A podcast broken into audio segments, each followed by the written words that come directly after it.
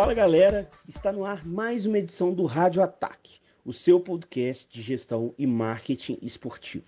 Hoje com um tema muito importante e que volta e meia vem à tona pelos torcedores como uma válvula de escape para o seu clube de coração. Hoje a gente vai falar sobre clube empresa. E para isso nós temos dois convidados especiais. O primeiro é o Luciano Mota. Ele é mestre em Direito Empresarial, especialista em Direito Desportivo e autor do livro O Mito do Clube Empresa. Fala, Luciano. E aí, Thiago? Boa noite, boa noite, Vitor. É, primeiramente, obrigado pela oportunidade da gente estar aqui debatendo e trazendo, e mais do que debatendo sobre Clube Empresa, que é um dos, é um dos tópicos é, a gente vai ver ao longo da nossa conversa, não tão recente, mas é um dos tópicos mais importantes dos últimos meses e o será também nos próximos meses. E, sobretudo, por a gente poder levar essa conversa que eu, às vezes, é uma conversa, é um, juri, é, é, um juridiquês, é uma conversa extremamente técnica, mas de uma forma mais é, é menos agressiva para os ouvidos dos, dos, nossos telespectadores. Legal, Luciano, contamos com você então. E o outro convidado é o Vitor, Vitor Martins. Uh, ele tem um blog hoje no portal Uai, no Super Esportes de Minas Gerais. É, Vitão, tudo bem, cara? Tudo bem, Thiago? Eu que agradeço o convite. Um abraço também ao Luciano é um tema que está ficando quente novamente, né? Já tem pelo menos uns 20 anos que a gente já ouve falar de clube empresa como é, salvação do futebol brasileiro e agora tende a esquentar com a eleição do Rodrigo Pacheco, né? Para presidente do Senado, já que ele tem esse projeto de lei. Bom, dou o pontapé inicial nesse papo falando sobre a crescente onda a respeito do tema clube empresa. Torcedores e gestores do futebol vêm há algum tempo batendo nessa tecla, tentando achar uma luz no fim do túnel, clamando pela profissionalização do futebol. Até aí tudo bem. Mas para mim, me parece uma tentativa desesperada de se ancorar numa saída às péssimas gestões que os clubes possuem. Além disso, me assusta como os gestores pensam que vão implementar isso, mas acabam deixando rastros de amadorismo para debaixo do tapete. Como eles não conseguem perceber que algumas mudanças não são tão simples assim e acabam iludindo os torcedores. Por isso a ideia dessa edição do podcast. Eu ainda não digeri muito bem essa mudança para clube empresa. Acho que pode ser uma boa saída, mas sobretudo, é, como tem se falado nessa transformação dos nossos clubes em modelos de, de, de SA, enfim, eu acredito que é preciso, antes de mais nada, desmistificar e trazer à tona esse tema, destrinchando os detalhes com a ajuda, claro, de um profissional. O entendimento sobre isso, na minha visão, ainda está muito cru, e principalmente para o mercado também. em meio a isso, aparentemente, o clube empresa se tornou a galinha dos ovos de ouro do futebol brasileiro. Parece que é a única saída, a saída mais imediata. Luciano, o clube empresa é a salvação do futebol brasileiro? Pois é, vamos lá. É, essa pergunta é a que, que mais o pessoal faz, né?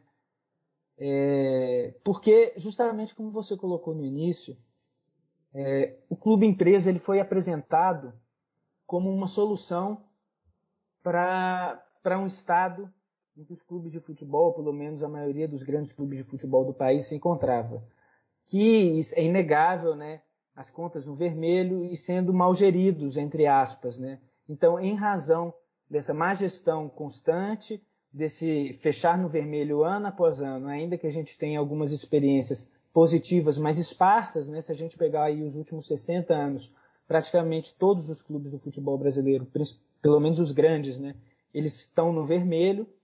Então, para a gente conseguir sair desse quadro, ou seja, para esse paciente que está doente, que está enfermo, que está apresentando esses sintomas, conseguir melhorar e sair desse estado cambaleante, foi proposto o clube empresa como remédio né, e como solução. Solução para do, esses, dois, esses dois sintomas, mas solução para profissionalizar é, o futebol brasileiro como um todo. Né? E essa, essa conversa, na verdade, ela já vem desde a da década de 70, do início da década de 70, do final da década de 60, né? Então muita gente, às vezes, é, por a gente ter uma série de projetos de lei tratando sobre clube empresa atualmente. Muita gente acha que é um tema novo que ainda não chegou no Brasil, mas pelo menos em termos teóricos a gente fala do clube empresa com a mesma fundamentação que a gente tem hoje, né? Se a gente pegar os recortes de jornais da década do início da década de 70, final da década de 60, eles são exatamente os mesmos, ou seja, a gente tinha os clubes estavam todos quebrados, a única exceção na época era o Santos de Pelé, que fazia excursão pela Europa constantemente e ganhava em dólar, então assim conseguia manter uma, uma, vida saudável, né? Então, durante a década de 50, durante a década de 60, praticamente todos os clubes de futebol brasileiro também estavam quebrados. E para solucionar esse problema, é, cogitou-se do, do clube empresa inspirado no modelo inglês e no modelo italiano, né? Então essa conversa ela já vem há pelo menos aí uns 50 anos, né? E cada vez que essa pauta entra no Congresso, ou seja, cada vez que o Legislativo toma para si as rédeas de, de, de falar sobre clube empresa, de tentar modificar normativa sobre clube empresa, esse assunto vem à tona na imprensa novamente, né? Então não é um assunto novo do ponto de vista teórico e do ponto de vista prático. A gente tem a possibilidade dos clubes de futebol profissional adotarem a, a formatação de um clube empresa, pelo menos desde a Lei Zico, em 1993. Então a gente já está caminhando para quase 30 anos de clube empresa no Brasil, né, com uma série de idas e vindas. É, essa normativa, né, clube empresa, desde 1993, ele sofreu sete modificações, foi tema do direito desportivo que mais modificação sofreu desde a Lei Zico, né, posteriormente com a Lei Pelé, e agora a gente tem mais uma série de projetos de lei tratando dessa matéria novamente. Então a gente pode concluir que há praticamente 50 anos o legislador, mas não só o legislador brasileiro, o imaginário brasileiro também, trata o clube empresa como uma solução para um estado enfermo que encontra os principais clubes de futebol do país. É, você falou 50 anos. Já são 50 anos, então pelo menos que o futebol brasileiro está nisso aí. Eu falei 20 anos porque a primeira vez que eu tenho uma memória mais recente desse assunto foi quando se abriram para vir algumas empresas parceiras, né? A, a Music até acertou com o Corinthians, com o Cruzeiro, naquele momento ali no final da década de 90, início da, dos anos 2000, já, já veio esse papo. Por que, que você acha que não, o futebol brasileiro não conseguiu é, é, e a legislação e até um certo ponto é, evoluir para poder conseguir achar uma fórmula ideal? Pois é, é, aí a gente tem alguns, alguns aspectos que a gente tem que, que a gente tem que levar em consideração. O, primeiro deles é não analisar o desporto externo, ou seja, fora do Brasil, como uma coisa única, né? Então é, é a gente conseguir fazer essa, é, essa, esse raciocínio com essa profundidade de ver que cada país é, desenvolve, desenvolveu um modelo próprio, seja de clube empresa ou de clube associativo também, por razões e especificidades próprias, então um modelo distinto um do outro e que gerou consequências também distintas umas das outras. E isso sempre guardou relação com o grau de desenvolvimento da própria sociedade, da própria economia é, nos seus diversos países, né? Então, isso é um aspecto que a gente tem que levar em consideração, porque a gente sempre procura inspiração no outro, mas às vezes a realidade do outro é completamente distinta da nossa realidade. Né? A realidade da Inglaterra, do Manchester United, do Manchester City, é completamente diferente da realidade brasileira, bem como da, da italiana, da norte-americana e por aí vai. E do ponto de vista. Me chamou a atenção um aspecto da sua, da, da sua fala, por que, que a gente não evoluiu para um modelo ainda, né? Eu não Isso. sei se é é, é, questão evoluir, evoluir, evoluir ou chegar um no modelo, modelo né, que atenda ao, à demanda do, do, futebol brasileiro.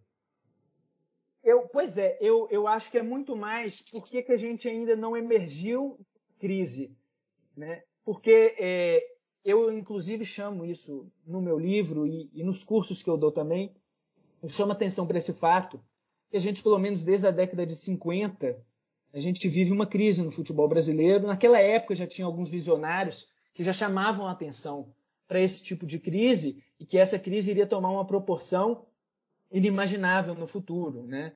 Justamente porque sempre se gasta mais do que se arrecada, né?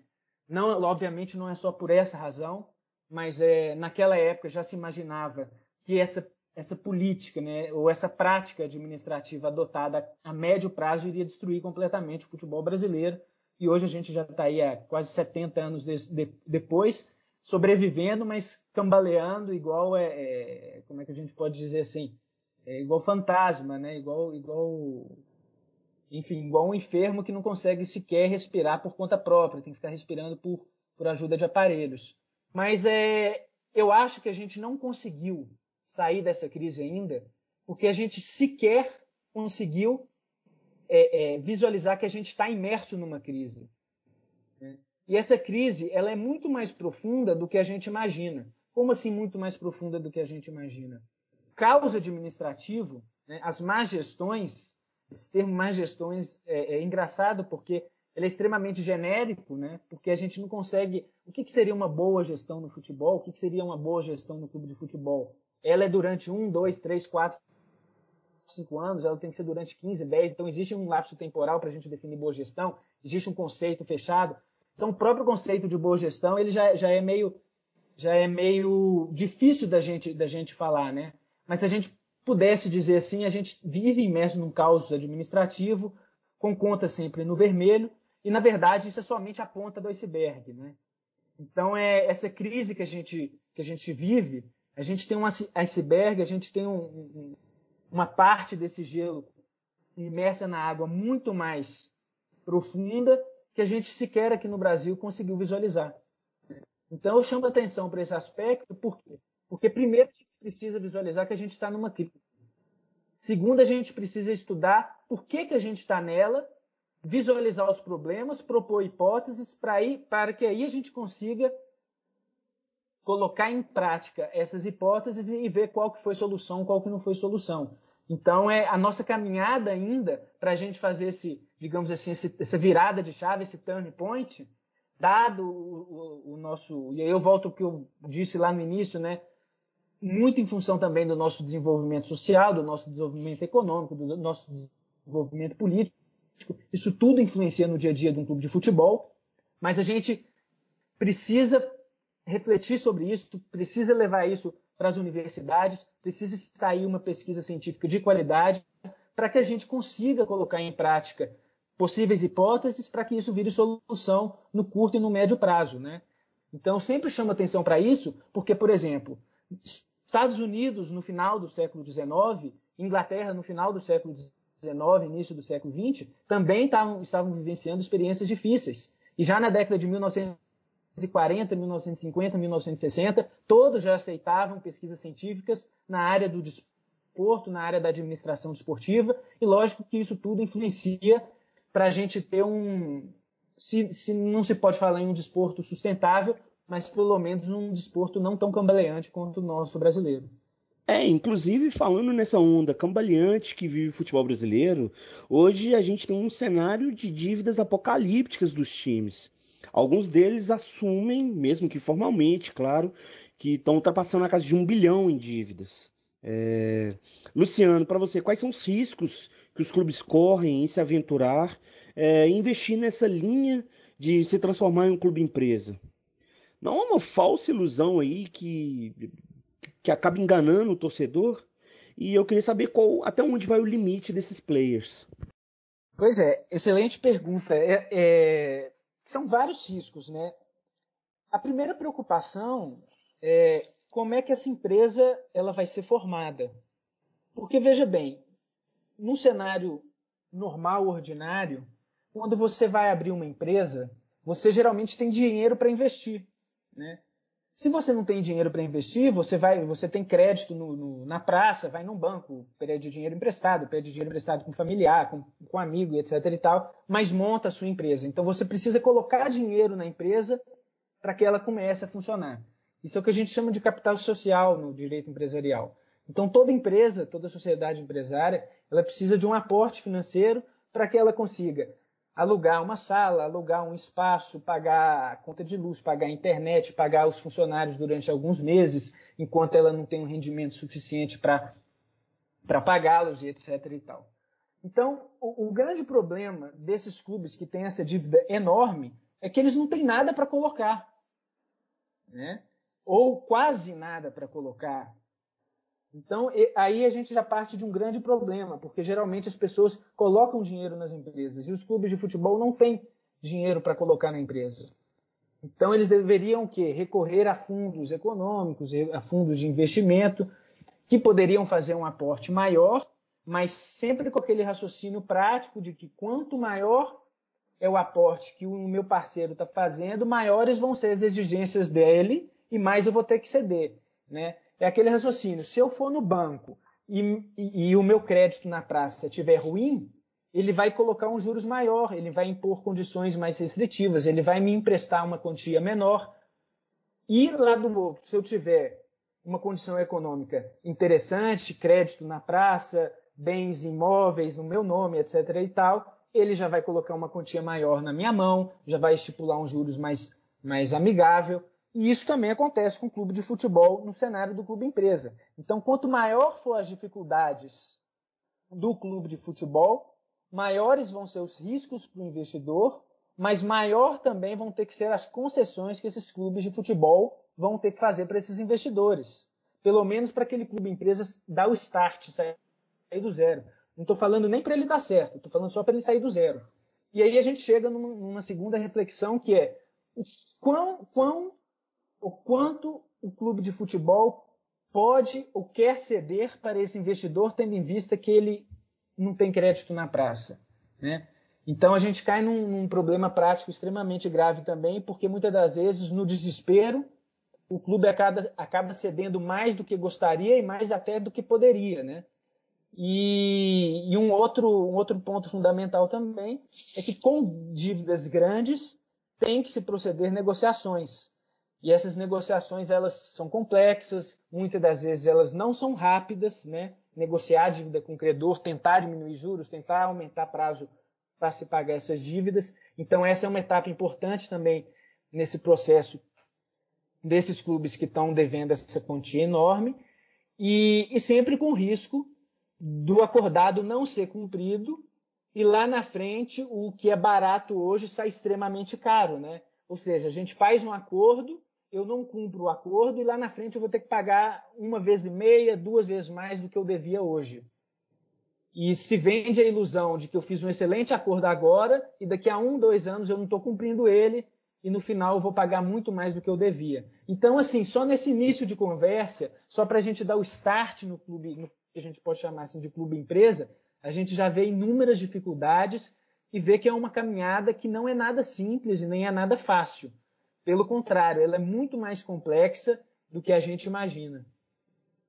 É, Luciano, além de tudo que você citou da parte dentro da lei, uhum. para mim tem um ponto muito importante que é a parte política também, né? Porque não vai ser fácil a gente é, implantar um clube empresa, no, mesmo que seja a lei aprovada. Você pega o exemplo aí do Vasco, da eleição recente que teve, é, quantos é, mandatos, quantas ações na justiça vai um candidato, cancela uma eleição, faz eleição online. E assim, eu imagino quando tiver um clube empresa, a questão política também vai, vai interferir. É, e dentro de, de, tudo que você já citou, né, de, da questão política também que a gente não pode desconsiderar no, no futebol brasileiro, por que, que os clubes veem a, a, a, essa, essa transformação em empresa como uma salvação? Tem dois, dois aspectos dentro dessa, dessa reflexão que você trouxe. O primeiro deles é essa questão política, né? Não tem como, seja no clube empresa, seja no clube eh, associação, seja num, num modelo misto, não tem como a gente afastar essa política ou esse exercício da política no, no ambiente do futebol. Né? Principalmente no Brasil. É, como eu falei lá no início, cada país desenvolveu o futebol de uma forma. E, e não só cada país, cada clube de futebol também desenvolveu o próprio futebol de uma forma diferente. Então, o ambiente político que a gente tem, por exemplo, no Vasco, como você citou, ele é diferente do ambiente político que a gente tem no Atlético Paranaense, que é diferente do ambiente político que a gente tem no Inter, no Grêmio, no Cruzeiro, no Atlético Mineiro. Então, cada, cada, cada, cada time também tem uma complexidade política específica. E a gente tem que levar essas, essas questões também em consideração. Por que, que eu estou dizendo isso? Porque se apregoou muito que o que é, é, trava o futebol brasileiro, que impede ele de crescer, de se profissionalizar e etc, etc e tal, seria essa questão política. E que o clube empresa ele, ele iria afastar essa politicagem, digamos assim, do ambiente do futebol. Então, já respondendo a sua segunda pergunta, pelo menos uma primeira resposta, que a gente pode ter várias, por que, que os clubes de futebol ou várias pessoas no, no vários players, né, no, no, no desporto ou no futebol veem o clube empresa como salvação. A primeira e talvez uma das principais razões seja essa. O clube empresa iria afastar essa politicagem do ambiente do futebol e aí o clube de futebol poderia ser administrado de uma forma profissional. Isso é muito bonito na teoria, a gente até consegue teorizar isso. É o que eu sempre falo, o papel aceita tudo. Mas quando a gente vê os casos práticos, isso nunca ou quase nunca ocorreu. O que acontece na prática é o seguinte: a gente faz o clube empresa, a gente constitui o clube empresa, e na verdade, os políticos, ou seja, os ex-dirigentes, os ex-conselheiros, eles não são afastados. Eles não são afastados porque quem afasta é eles mesmos. Então, eles não vão se afastar do poder. Né? É isso que a gente tem é, é, é, é, visualizado na prática. Então, geralmente, os mesmos, as mesmas pessoas que já estavam, entre aspas, afundando o clube, com o clube empresa, continuam também, direto ou indiretamente. Às vezes criam um modelo misto com alguns administradores do grupo que está fazendo investimento, às vezes nem esse modelo misto tem, então é uma ilusão a gente acreditar que o clube empresa ele afasta essa politicagem do, do clube de futebol. E eu vou mais longe. Ele não só não afasta, como ele torna a questão ainda mais complexa.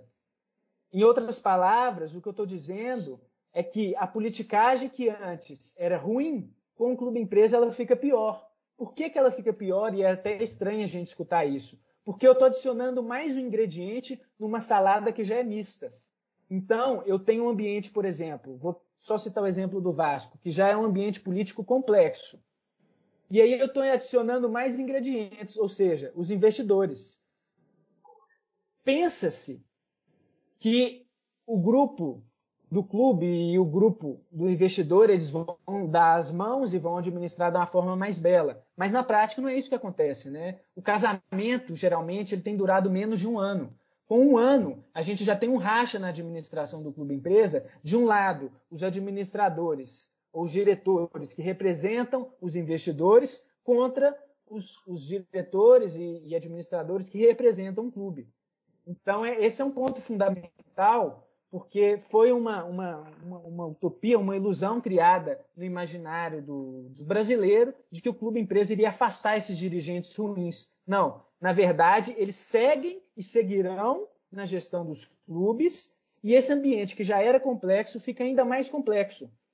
A ponto do, de, do ponto de vista teórico, que a gente estaria se aprofundando na temática, a gente fica de um lado administradores que pensam sobre o futuro do clube e outros administradores que pensam sobre o futuro do seu investimento. E isso acaba entrando em choque. Né? E como eu disse há poucos minutos atrás, esse namoro ou esse casamento, na maioria das experiências que a gente teve no Brasil, ele não chegou a durar um ano. A minha pergunta passaria exatamente por aí. É, essa questão dessa ilusão do torcedor, do brasileiro, é, essa, essa, esse encantamento que ele tem com o clube empresa. Por que isso se tornou tão, tão comum para o brasileiro ele achar que a solução vai ser o clube empresa e se fosse uma solução, até hoje a gente tem três ou quatro clubes que se tornaram clube empresa no Brasil, não sei, não sei o número ao certo. Mas por que esse encantamento? Pois é, essa, pergunta ela é, ela é importantíssima, principalmente para o torcedor, porque ela é surpreendente. É, eu diria que se tornou um verdadeiro é, um, um verdadeiro, uma verdadeira paixão. Eu, eu, eu, nem uso o termo paixão, eu uso o termo é, é, é, devoção, né? Criou-se uma legião de devotos em torno do clube empresa. E por que que esses, esses devotos, né? Por que que eu qualifico eles como devotos? Porque eles acreditaram tão simplesmente numa retórica e não se preocuparam em saber se se aquilo, do ponto de vista prático, foi constatado. Então, é, e o discurso, o discurso do, do clube empresa, ele, ele é muito não só carismático, mas ele, ele é muito, ele é muito é, é, como é que eu posso dizer assim? Ele nos cativa muito. Ele é muito cativante. Porque imagina, a gente tem um clube quebrado que deve milhões, chegando hoje em dia na casa do bilhão, um clube que seguidamente é mal gerido, e aí eu não estou entrando naquele, naquele conceito técnico em busca de um conceito para boa ou má gestão. Não, gestores que estão é, sendo denunciados no Ministério Público, estão sendo é, é, é condenados, alguns já foram condenados, foram para parar em CPI, etc. e tal. Então, assim, e aí a gente apresenta uma solução que vai fazer toda essa transformação, né? que vai afastar essa politicagem, que vai botar esses, esses políticos é, é, para fora do clube, né? que vai trazer a profissionalização. Né? A gente agora vai adotar um modelo de empresa que é regido pela Lei de Sociedades Anônimas, que vai ser fiscalizado pela Comissão de Valores Mobiliários. Né? A gente vai trazer uma legislação muito mais moderna, uma legislação que é rigorosa e exigente com o mau gestor. Então, assim, esse discurso ele cativa muito os ouvidos do torcedor. Porque o torcedor ele está vendo o seu clube doente. E aí é o que eu falo, qualquer remédio que se aponte para esse clube, ele vai achar que é a solução para a doença que o clube dele está tá vivendo. E mais do que isso, né? é um discurso que, que, que toma como exemplo o Manchester United, o Manchester City, o PSG, o Milan, a Juventus e por aí vai. Então, não só a gente não só vai sair desse estado enfermo, desse estado doentio, mas a gente vai caminhar passos largos para se tornar o Manchester United. Então, assim, existe todo um, um verniz que se passa nesse discurso que cativa muito o torcedor, né? E para ser bem sincero, eu durante muito tempo eu acreditei nesse discurso, até o momento que eu comecei a analisar e a verificar os casos concretos e perceber que a história não era bem assim como estavam me contando. E por que que eu chamo atenção que não é só o torcedor, porque às vezes pode parecer que eu esteja direcionando a mensagem para o torcedor, torcedor, torcedor, não. Mas é de modo geral, 99,9% dos torcedores e dos agentes e dos players do mercado tem essa concepção de que o clube empresa vai fazer a grande transformação no futebol brasileiro. Quando eu falo os grandes players, são diretores de futebol, são alguns presidentes e dirigentes, são jogadores, ex-jogadores, treinadores, alguns agentes, jornalistas, né, a grande mídia, e não só, estudiosos também do direito desportivo, estudiosos também da gestão desportiva, acreditam fielmente nesse, nesse cenário. E concluindo esse, esse meu raciocínio com o que você falou na sua, na sua pergunta, na sua reflexão, a gente hoje no Brasil tem mais de 100 clubes empresas. Se fosse né, é, algo revolucionário no futebol brasileiro, a gente teria pelo menos um com destaque, né, pelo menos a longo e médio prazo. E a gente não tem sequer esse exemplo. Então a gente já tem experiências de clubes empresas no Brasil mais de 100. É porque são mais os clubes e empresas é, trabalham mais à base, então são clubes pequenos, mais para voltado para empresário fazer o dinheiro, né? Não tem tanto essa essa é, meta de jogar Série A do Campeonato Brasileiro, de ir bem em campeonatos estaduais. O, o Red Bull, o Bragantino, que está começando a quebrar isso um pouco, né? Você vê muito time do interior do Paraná, do interior de São Paulo tem demais, por exemplo, Deportivo Brasil, que faz esse trabalho de captação, ganha muito dinheiro, vive colocando jogadores em clubes de maior expressão para poder fazer esse dinheiro, né? Mas por isso que tem esse número de 100 que eu também não, não sabia e me assustou. É, você citou aí dos players do, do, mercado, né? Do pessoal, dos dirigentes que acreditam. Recentemente o presidente do Cruzeiro, o Sérgio Santos Rodrigues, fez um texto em defesa da aprovação do projeto de lei no Senado, é, para virar clube empresa, que o Cruzeiro se agarra totalmente no clube empresa. Mas eu já conversei com uma outra pessoa que falou, ó, Cruzeiro tá achando que é uma coisa, mas vai ser outra. Pegando especificamente do, do exemplo do Cruzeiro, que já está na dívida ali na casa de um bilhão. Por que, que o Cruzeiro seria ruim? Tem gente que fala que vai ser ruim e a direção do clube acredita que vai ser boa. Pois é, há uns seis meses atrás, talvez, me fizeram uma pergunta semelhante e na época o Sérgio Santos Rodrigues ele pensava de forma diferente. Ele pensava que o clube empresa não era a solução para o futebol brasileiro, não era a solução para o Cruzeiro, digamos assim. Não era essa, essa, essa, digamos assim, esse fenômeno de, de, de revolução que vai se fazer no futebol brasileiro. Ele tinha essa opinião. E nesse próprio texto, ele até reconhece que ele já, ele já se pensou de uma forma e agora tem mudado um pouco a forma que ele tem pensado. Né? É, então, assim, tem dois problemas, duas situações graves, para além daquelas que a gente citou no início, envolvendo o clube empresa. Né? O primeiro deles é que é, um, é uma ida, é uma passagem de ida sem uma passagem de volta. O que eu quero dizer com isso? A transformação, ou melhor dizendo, a conversão em clube-empresa, ela é um processo que dificilmente ela permite o regresso. E para se regressar, quando é possível, ele é extremamente oneroso. Né? A gente citou aí mais de 100 clubes de futebol do Brasil, que são clubes empresas atualmente, mas a gente teve dois grandes clubes do futebol brasileiro que experimentaram essa, essa experiência, os dois lá da Bahia, o Vitória e o Bahia. Para a gente ter ideia, só para eu ilustrar essa dificuldade de se voltar atrás, Bahia ele tá, ele se transformar, ele se converter em clube empresa em 1998. O Bahia ele está pagando até 2023 a, o distrato, ou seja, a sua reconversão em clube associação, entre aspas, isso que eu estou falando. Ou seja, para desfazer o clube empresa, ele está pagando até 2023 esse processo.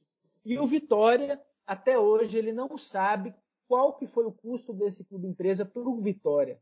Né? A gente já sabe que os números rondam em torno das casas dos 90 milhões, mas eles ainda sequer sabem quanto que custou a experiência do clube empresa para eles. Então, assim, é, esse é um ponto extremamente relevante, porque é um caminho em que ele é muito inseguro e que a volta, quando possível, ela é muito custosa. Muito custosa mesmo. Ela não é simples. Né? Converter em clube empresa é mais simples do que reverter. Quando possível, nem sempre é possível. E o segundo aspecto, para mim, é o mais grave, né? Quando a gente fala de clube empresa, a gente está tendo uma formatação jurídica distinta. Então, o clube que antes era associação, que antes se, se apresentava perante a sociedade se apresentava perante credores, se apresentava perante o Poder Judiciário como associação, ele passa a se apresentar como uma sociedade empresarial, ou seja, como uma empresa. E a lei passa a enxergá-lo também como uma empresa. E o rigor da lei para a empresa é distinto do rigor da lei para uma associação, desde o ponto de vista tributário, chegando até o extremo da falência. Né? Então, a empresa ela vive o possível cenário de uma falência. Então, resumindo todo esse cenário que eu ilustrei aqui agora, a gente está falando de um, uma possibilidade de roupagem jurídica, que o caminho ele é extremamente tortuoso, que ele é extremamente inseguro, por todos aqueles aspectos que eu citei no início, que é um caminho muitas das vezes sem volta, ou seja, você entra num labirinto e a chance de você sair dali é muito difícil.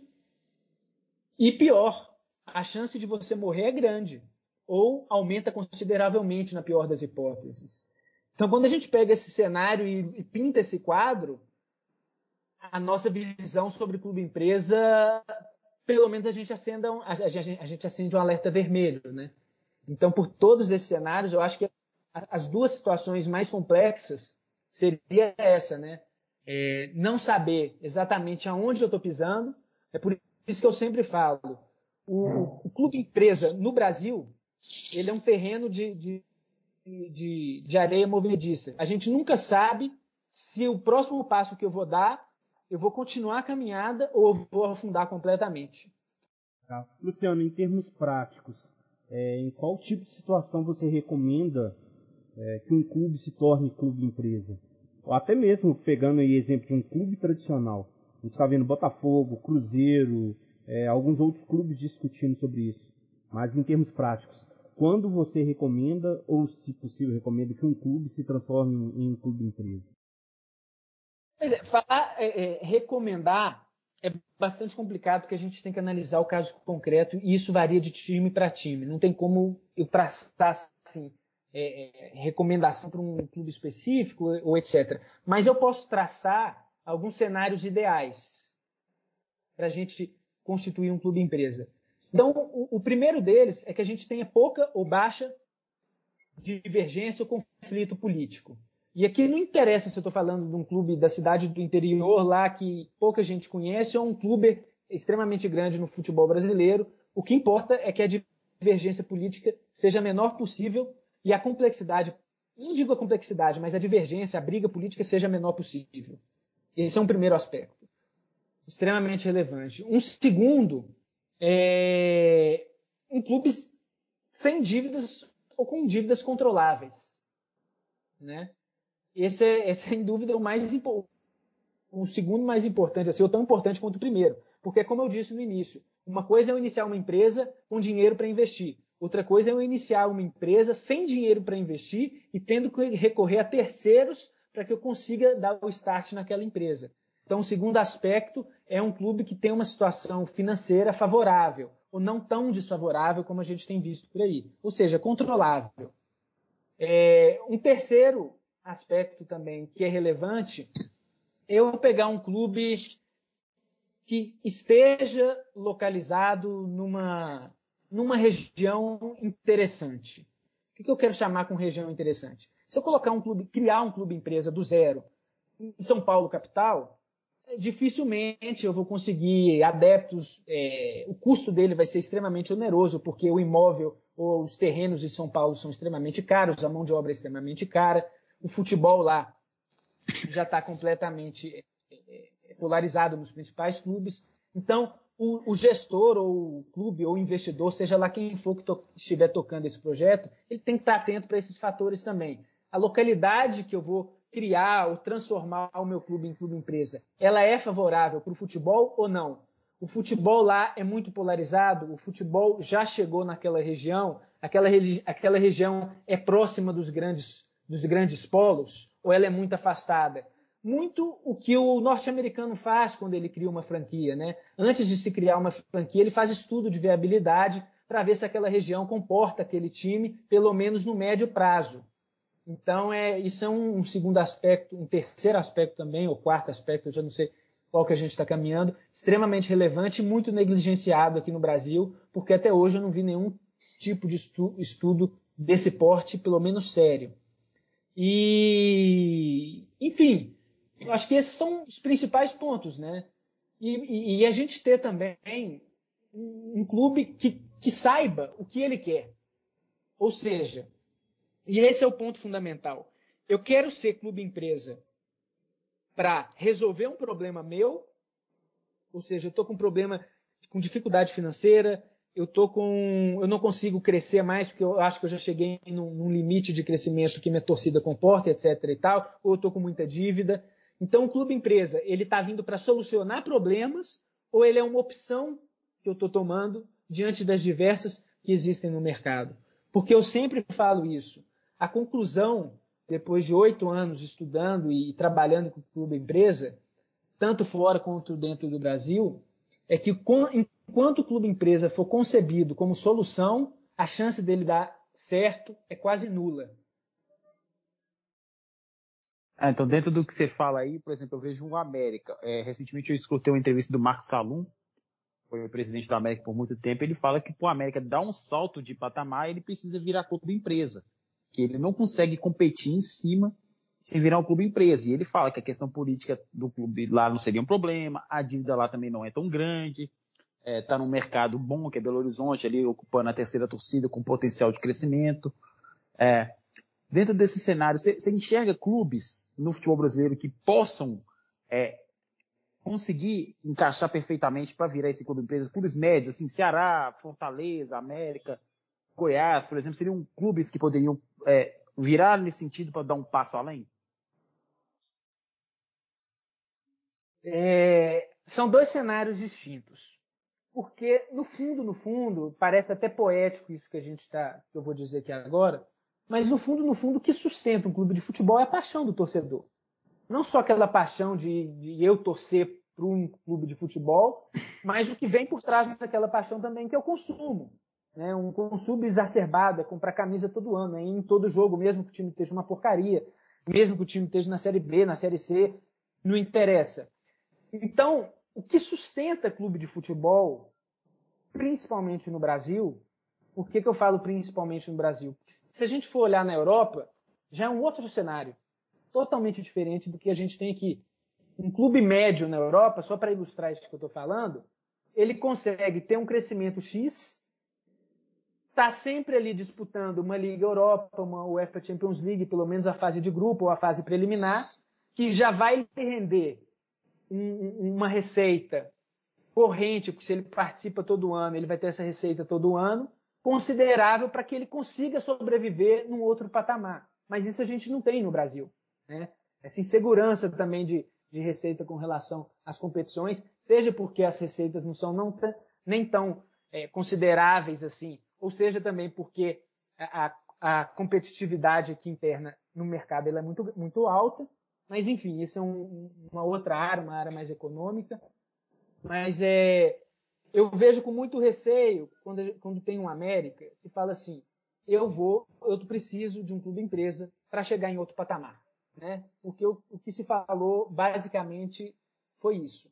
Mas é, é, é uma ilusão, porque se eu chego naquele patamar, mas eu não tenho paixão para sustentar aquele patamar, no ano seguinte eu estou caindo.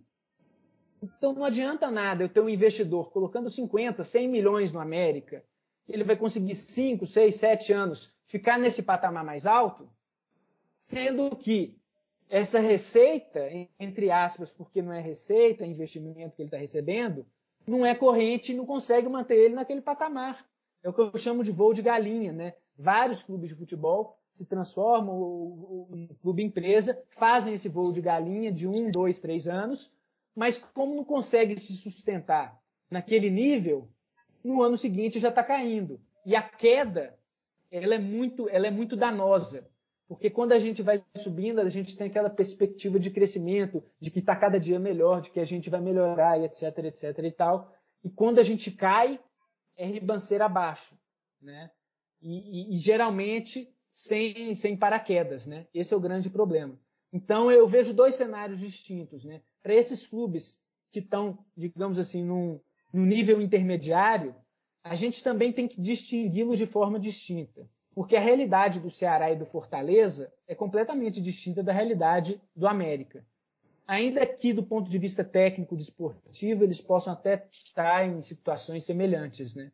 Então, isso também tem que ser levado em consideração. E, para encerrar essa, essa, essa reflexão que a gente está fazendo, a gente também ter em conta que investimento não gera sustentabilidade. Então, é por isso que o discurso ele é muito bonito, mas na prática, colocar isso em prática é extremamente difícil. Né? Por isso a dificuldade da gente encontrar casos exitosos de clubes e empresas. Tá, Luciano, ainda sobre, nesse, é, sobre o, peraí que eu quase perdi aqui. Vamos lá. De novo, hein, Thiago? Recrava aí. Vamos lá. O Luciano é o seguinte. No, no, no Congresso Brasileiro, na Câmara, tem um projeto de lei que é o SA. Na, no Senado, tem outro projeto de lei, que é o SAF, o SAF, né, que é a Sociedade Anônima do Futebol, que é inspirada no modelo português. É, basicamente, você consegue explicar qual é a diferença de um? Você já leu os projetos ou, ou apenas pela nomenclatura? É possível saber a diferença entre o SA e o SAF?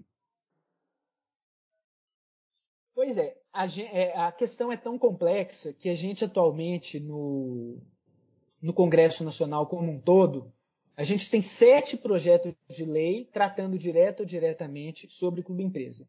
Os dois principais que estão sendo mais discutidos são esses, um do, do senador Domingos Sávio, acho que aqui de Minas, Gerais, de Minas Gerais, inclusive, do Otávio, um deputado lá do, do Rio de Janeiro, é, é, Otávio e Domingos, que é o projeto que o relator foi o Pedro Paulo, o deputado Pedro Paulo, e um outro projeto de lei, esse de origem do Senado, que o autor dele foi o senador Rodrigo Pacheco. Então, esses, de, desses sete, esses são os dois principais.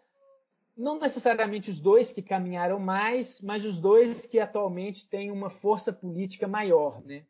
Basicamente, o do deputado Otávio e Domingos, e do que o relator foi o Pedro Paulo, ele não cria um modelo específico para clubes de futebol. Ele cria situações que incentivem os clubes de futebol a se converterem em clube empresa. Por exemplo, possibilidade de uma recuperação judicial em condições específicas, possibilidade de uma tributação mais, é, simplificar, mais simplificada e, e menos onerosa, menos custosa também para os clubes, enfim, outros aspectos. E o outro projeto de lei do senador Rodrigo Pacheco, ele já é um pouquinho distinto, porque ele cria uma modalidade de empresa específica para clubes de futebol. Então, basicamente, as, as principais diferenças são essas.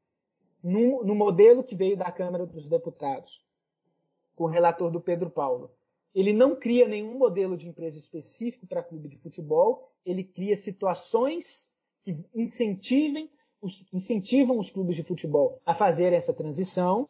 Já o modelo que tem origem no Senado Federal, ele cria um tipo de empresa específico para clubes de futebol. Então essa é, é, é, basicamente essa é a principal diferença, né? Mas é bom reforçar que nenhum dos dois projetos de lei obrigam os clubes de futebol a se transformarem em clube empresa. Ah, sim, Luciano. Eu queria inclusive que você esclarecesse para a gente essa PL 5516 que está tramitando agora. É... Eu vou bater nisso de novo, cara, porque são várias as perguntas que chegam no perfil do ataque. É, muitos torcedores acreditam que essa PL vai ser aceita e em pouco tempo o clube muda o estatuto e pronto. Abriu as portas para SA e o clube vai se estabelecer dessa forma. Eu entendo o desespero do torcedor, entendo como o dirigente, ele às vezes, ele quer dar uma cara de, de profissionalização para o clube dele, mas a gente sabe que não é bem assim, né? Uh, antes do Luciano responder, só para completar a informação do, do, da resposta anterior, ele citou o, deputado Otávio Leite e o deputado Domingos Sávio. O Otávio Leite é do, é do Rio de Janeiro e o Domingos Sávio realmente é de Minas Gerais. Isso, exatamente. Domingos Sávio e Otávio Leite. Então, é, na verdade, desses dois principais projetos, o que caminhou mais até então foi o do Otávio Leite, do Domingos Sávio, né, do, do, do, Pedro Paulo também, porque ele já saiu da Câmara e já está no Senado. O do senador Rodrigo Pacheco, ele ainda está estacionado no Senado, ele é um projeto de lei de 2019, salvo o melhor juízo. Agora eu não sei se 5515 ou 5516, mas enfim. É, 5516 2019. Isso. Mas, é, assim, pelo fato do, do senador Rodrigo Pacheco é, ter chegado à presidência da casa e etc e tal, a, acaba que o projeto dele esteja tomando maior notoriedade agora, né? Existe, a gente sabe que dentro do Congresso existe uma força política para tentar convergir esses dois projetos, tanto do Pedro Paulo quanto do Rodrigo Pacheco, porque até então o projeto do que o relator era o Pedro Paulo, o Pedro Paulo ele ele era contrário, inclusive, a esse projeto de lei do, do Rodrigo Pacheco, porque na visão do Pedro Paulo é, é não seria é, é não seria necessário constituir ou criar uma empresa específica para clubes de futebol. Essa era a visão dele até uns dois anos atrás, mais ou menos. Então, mas a gente sabe que ambiente político muda do dia para a noite e existe esse movimento interno para se criar um terceiro projeto de lei que vá convergir esses dois. Então é, é, é importante a gente ter essa compreensão, porque a tendência é que eles, esses dois se modifiquem em algum aspecto. Então eles não estão completamente fechados. E indo diretamente ao encontro que você perguntou, ainda que a gente consiga uma aprovação célere, é, é, isso é só um passo, né? Um passo diante de algumas dezenas de passos que tem que se dar para que um clube se converta em clube empresa. É como você citou, não é um processo simples, não é um processo rápido. Eu digo, eu vou mais além. Não pode ser um projeto simples e nem rápido projetos de clube empresa para ser bem-sucedidos, você precisa, no mínimo, de um ano, um ano e meio, se você tiver uma equipe boa para tocar esse projeto. Porque é um projeto que exige estudo de viabilidade, exige estudos internos, né?